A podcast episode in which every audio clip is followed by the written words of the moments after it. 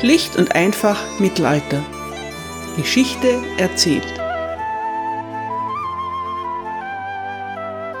Hallo meine Lieben und herzlich willkommen zu Teil 1 England im Hochmittelalter, Folge 43. Die Magna Carta erweist sich als Friedensvertrag, der direkt zu einem Krieg führt. Das liegt daran, dass niemand so recht glücklich mit ihr ist. Einige der Barone aus dem Norden haben die Verhandlungen sogar vorzeitig verlassen, weil die Vereinbarung ihrer Meinung nach nicht weit genug geht. König John hat der Magna Carta sowieso nur unter Zwang zugestimmt. Er überlegt sofort, wie er alles rückgängig machen kann.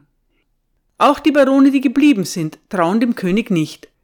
Sie weigern sich, die Besetzung von London zu beenden, bevor die wichtigsten Punkte der Magna Carta offiziell umgesetzt sind. Zunächst sieht es so aus, als ob John einlenkt. Einige beschlagnahmte Burgen und Ländereien werden ihren Besitzern zurückgegeben. Auch viele Geiseln kommen frei. John ordnet sogar an, dass seine flämischen Söldner England verlassen sollen. Der unbeliebte normannische Justiziar Peter de Roche wird abberufen und durch einen Engländer ersetzt.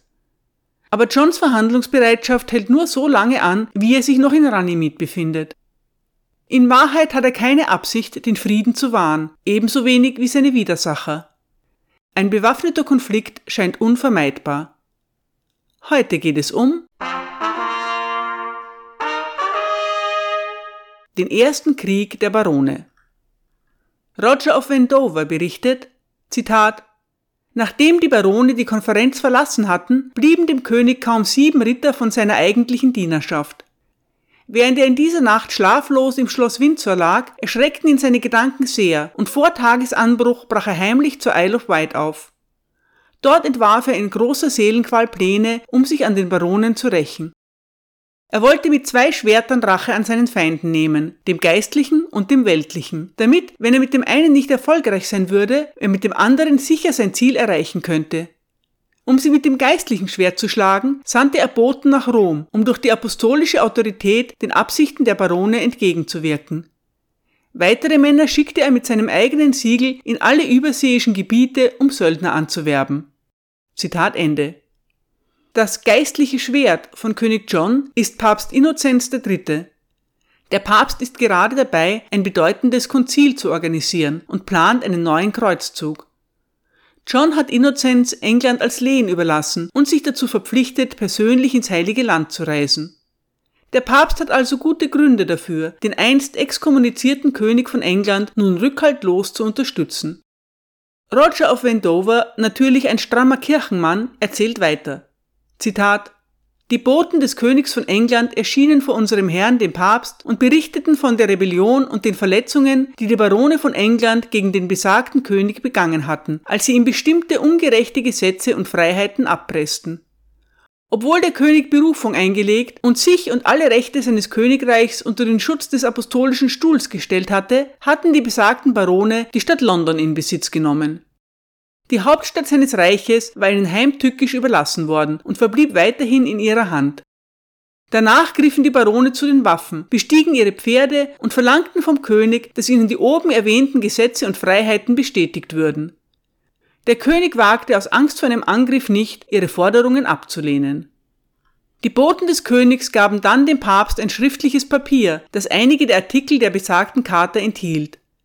Nachdem der Papst sie sorgfältig gelesen hatte, rief er erstaunt aus. Sind die Barone von England bestrebt, einen König vom Thron seines Königreichs zu vertreiben, der das Kreuz auf sich genommen hat und unter dem Schutz des apostolischen Stuhls steht? Beim heiligen Petrus können wir diese Beleidigung nicht ungestraft übergehen. Dann, nachdem er sich mit seinen Kardinälen beraten hatte, verurteilte er die Charta und annullierte sie für immer. Zitat Ende. Der Papst erklärt die Magna Carta für null und nichtig.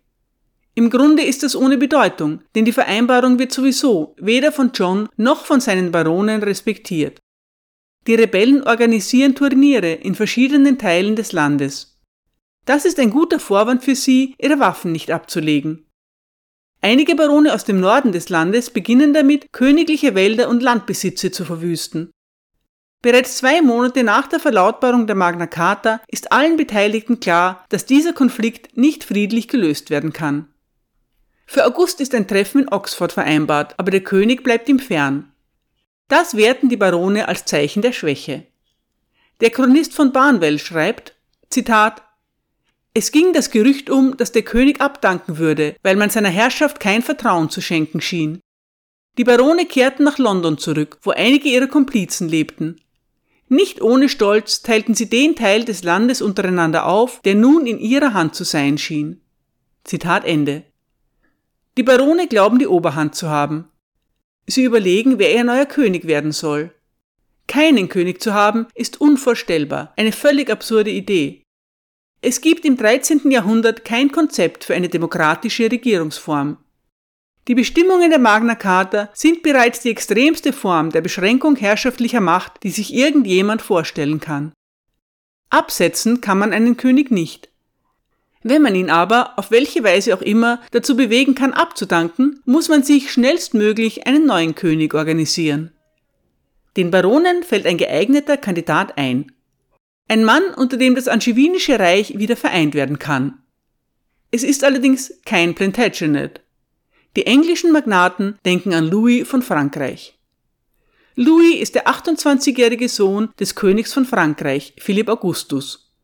Ein Mann von höchstem Adel, keine Frage, aber was ist seine Verbindung zu England? Louis begründet seinen Anspruch auf den Thron von England durch seine Frau, Blanche von Kastilien. Etwas ungewöhnlich, aber bei weitem nicht einmalig. William von Oranien wird es einige Jahrhunderte später genauso machen. Blanche von Kastilien ist eine Nichte von König John, die Tochter seiner Schwester Eleanor. Ihre Großmutter Eleonore von Aquitanien selbst hatte Blanche als Braut für den französischen Thronfolger ausgewählt und nach Frankreich gebracht. Dass Louis aus dieser Ehe jemals einen Anspruch auf den Thron von England ableiten könnte, wäre der wackeren Eleanor wohl nicht in den Sinn gekommen. Die rebellischen Barone bieten dem jungen Franzosen die Krone von England an, und Louis ist von dieser Idee sehr angetan. Aber noch hat England einen regierenden König und der denkt nicht daran, abzudanken. John sammelt seine Söldnertruppen in Kent. Mittlerweile hat er eine beachtliche Armee aufgestellt. Bei ihm sind auch Peter de Roche und der päpstliche Legat. Die Burg Rochester liegt an der wichtigen Route zwischen London und Dover. Sie zu halten ist von großer strategischer Bedeutung. Schon unter William Rufus wird der einfache Holzbau in eine steinerne Festung umgewandelt. In den folgenden Jahren wird Rochester immer wieder ausgebaut und stärker befestigt. Henry I. schenkt die Burg dem Erzbischof von Canterbury und seinen Nachfolgern unter der Bedingung, dass sie, Zitat, eine Festung oder einen Turm innerhalb der Burgmauern und dem Keep errichten und sie für immer halten. John möchte Rochester unter seine Kontrolle bringen, um von dort aus die Rückeroberung Londons zu beginnen. Aber die Barone sind schneller. Mitte Oktober schwärmen sie aus. Rochester Castle wird mit rund 120 Rittern der Rebellen unter dem Kommando eines erfahrenen Anführers bestückt. John ist empört darüber, dass der Kastellan von Rochester die Rebellen eingelassen hat. Wer hat ihm das erlaubt?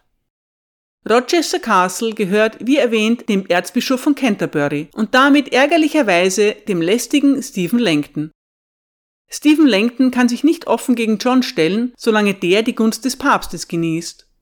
Aber Johns Freund ist er auch nicht. Wie sich herausstellt, ist der Erzbischof von Canterbury in Bezug auf Rochester Castle leider gerade nicht erreichbar. Stephen Langton ist nach Rom aufgebrochen, um am vierten Lateranischen Konzil teilzunehmen. Wenn John die Burg von Rochester haben will, wird er sie erobern müssen. Die Belagerung von Rochester Castle ist eine langwierige und blutige Angelegenheit. Sie dauert 48 Tage und John ist immer vor Ort. Die Festung ist sehr solide und hält den königlichen Katapulten lange stand. Auch die Verteidiger haben Steinwurfmaschinen und feuern nach Kräften zurück. Schon bald haben die Belagerer heftige Verluste zu beklagen. Aber John zeigt sich geduldig. Er weiß genau, dass er über die richtigen Werkzeuge und genügend erfahrene Pioniere verfügt, um die Mauern irgendwann zu überwinden. Roger of Andover schreibt, Zitat, der König erlaubte es den Belagerten weder am Tag noch in der Nacht zur Ruhe zu kommen. Inmitten der Steine, die von den Katapulten geschleudert wurden, und den Geschossen der Armbrustschützen und Bogenschützen wurden von den Rittern und ihrem Gefolge häufige Angriffe unternommen. Wenn einige erschöpft waren, übernahmen frische Truppen den Angriff. So hatten die Belagerten keine Ruhe. Sie bemühten sich, ihre eigene Vernichtung hinauszuzögern, denn sie fürchteten die Grausamkeit des Königs sehr. Damit sie nicht grundlos starben, richteten sie unter den Angreifern kein geringes Gemetzel an. Die Belagerung wurde wegen der großen Tapferkeit und Kühnheit der Belagerten, die Stein um Stein und Geschoss um Geschoss von den Mauern und Wällen auf den Feind schleuderten, viele Tage verlängert. Schließlich war eine große Anzahl der Belagerer getötet worden.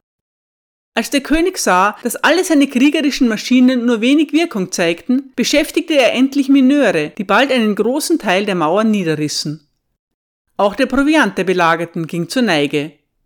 Sie mussten Pferde und sogar ihre teuren Schlachtrosse essen.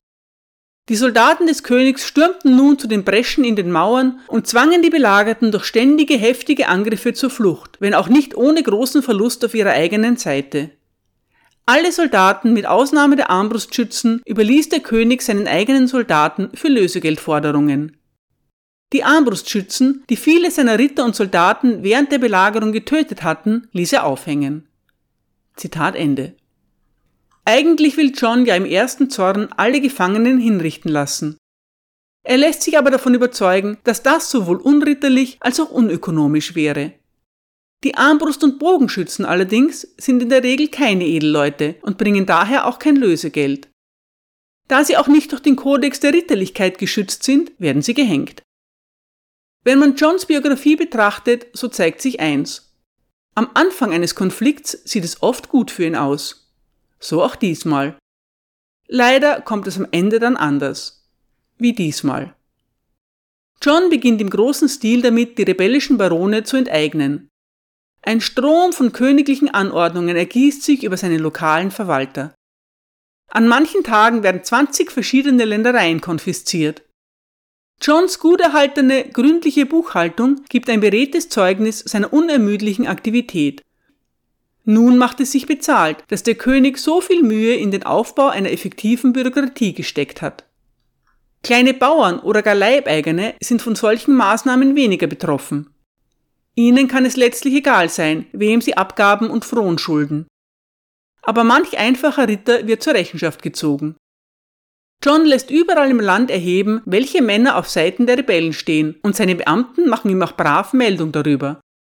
Jeder freie Mann ist in Gefahr, seine Besitztümer zu verlieren, wenn er sich gegen den König stellt. Konfiszierte Ländereien werden wie üblich an Freunde und Unterstützer der Krone verteilt. So eine Vorgehensweise verleitet natürlich zu Verleumdungen. So werden im Oktober 1215 die Ländereien von William Brewer, dessen Knappen Thomas, überantwortet, denn, Zitat, Thomas hat vor dem Gericht des Justiziars ausgesagt, dass William mit den Feinden des Königs zusammen war. Zitat Ende.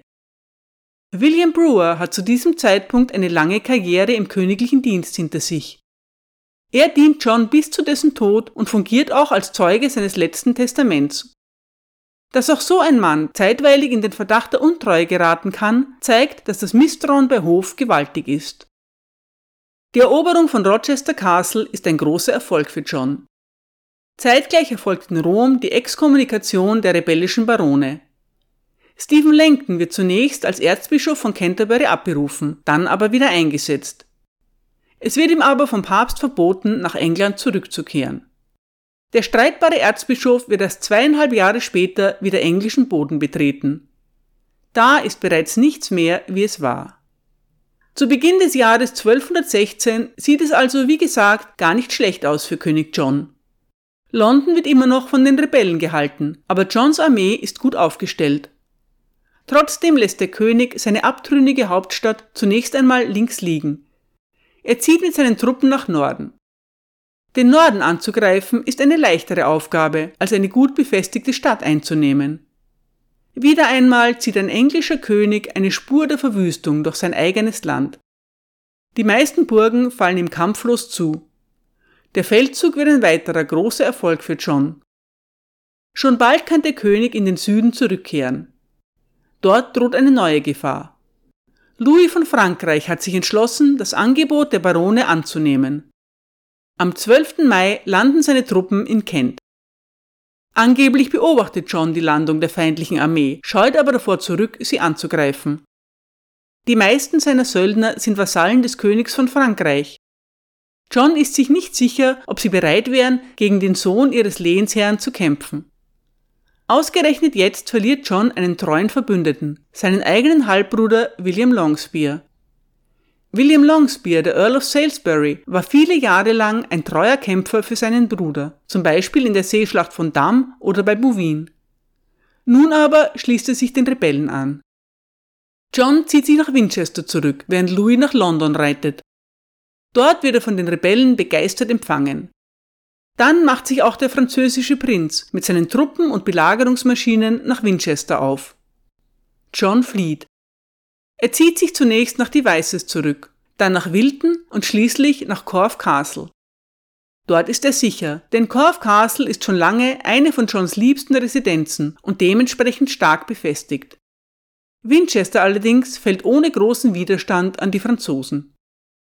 Corfe Castle ist nicht nur stark befestigt, es ist auch eine sehr komfortable Burg mit allen Annehmlichkeiten, die das Hochmittelalter zu bieten hat. Trotzdem ist es etwas überraschend, dass John nun einen vollen Monat dort ausharrt, während Louis fröhlich in England umherzieht. Als der französische Prinz allerdings seine Belagerungsmaschinen gegen Dover richtet, muss John handeln. Dover ist schon damals der Brückenkopf nach England. Es muss unter allen Umständen gehalten werden. Daher hat John die Burg auch unter den Befehl eines seiner tüchtigsten Männer gestellt, Hubert de Burgh.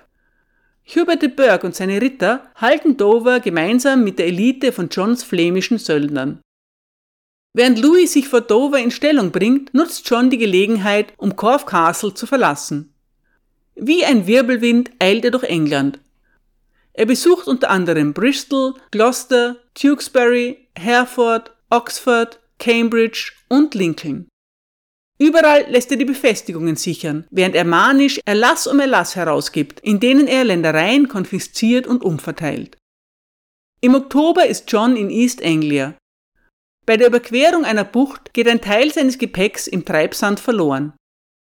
Nach einigen Berichten ist auch der Kronschatz darunter, Vermutlich handelt es sich aber nur um einige weniger wichtige Reliquien. Trotzdem, das ist ein schlechtes Vorzeichen. Vor allem, denn das macht es einfacher, rückblickend. John macht in der Abtei von Swineshead Station. Dort isst er ein paar unreife Pfirsiche, die er mit reichlich Cider hinunterspült.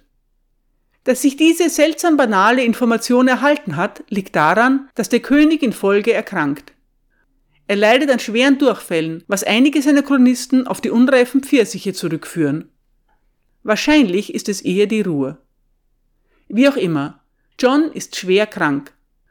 Er kann nicht mehr reiten und wird in einem Karren nach Newark gebracht. In der dortigen Burg diktiert er noch einige Briefe und verfasst sein Testament. Es beginnt mit den Worten Zitat Ich, John, von Gottes Gnaden König von England Lord von Irland, Herzog der Normandie und Aquitanien, Graf von Anjou, durch ein schweres Gebrechen behindert, übertrage die Regelung und Verwaltung meines Testaments meinen treuen Männern, deren Namen unten geschrieben sind. Sie sollen meine Angelegenheiten treulich ordnen und ebenso sowohl Gott als auch der heiligen Kirche Genugtuung für Schäden und Verletzungen leisten, die ihnen zugefügt wurden. Ebenso sollen sie Hilfe in das Land Jerusalem schicken und meine Söhne bei der Erlangung und Verteidigung ihres Erbes unterstützen. Sie sollen diejenigen, die uns treu gedient haben, belohnen und zum Heil meiner Seele Gaben an die Armen und Ordenshäuser verteilen. Zitat Ende.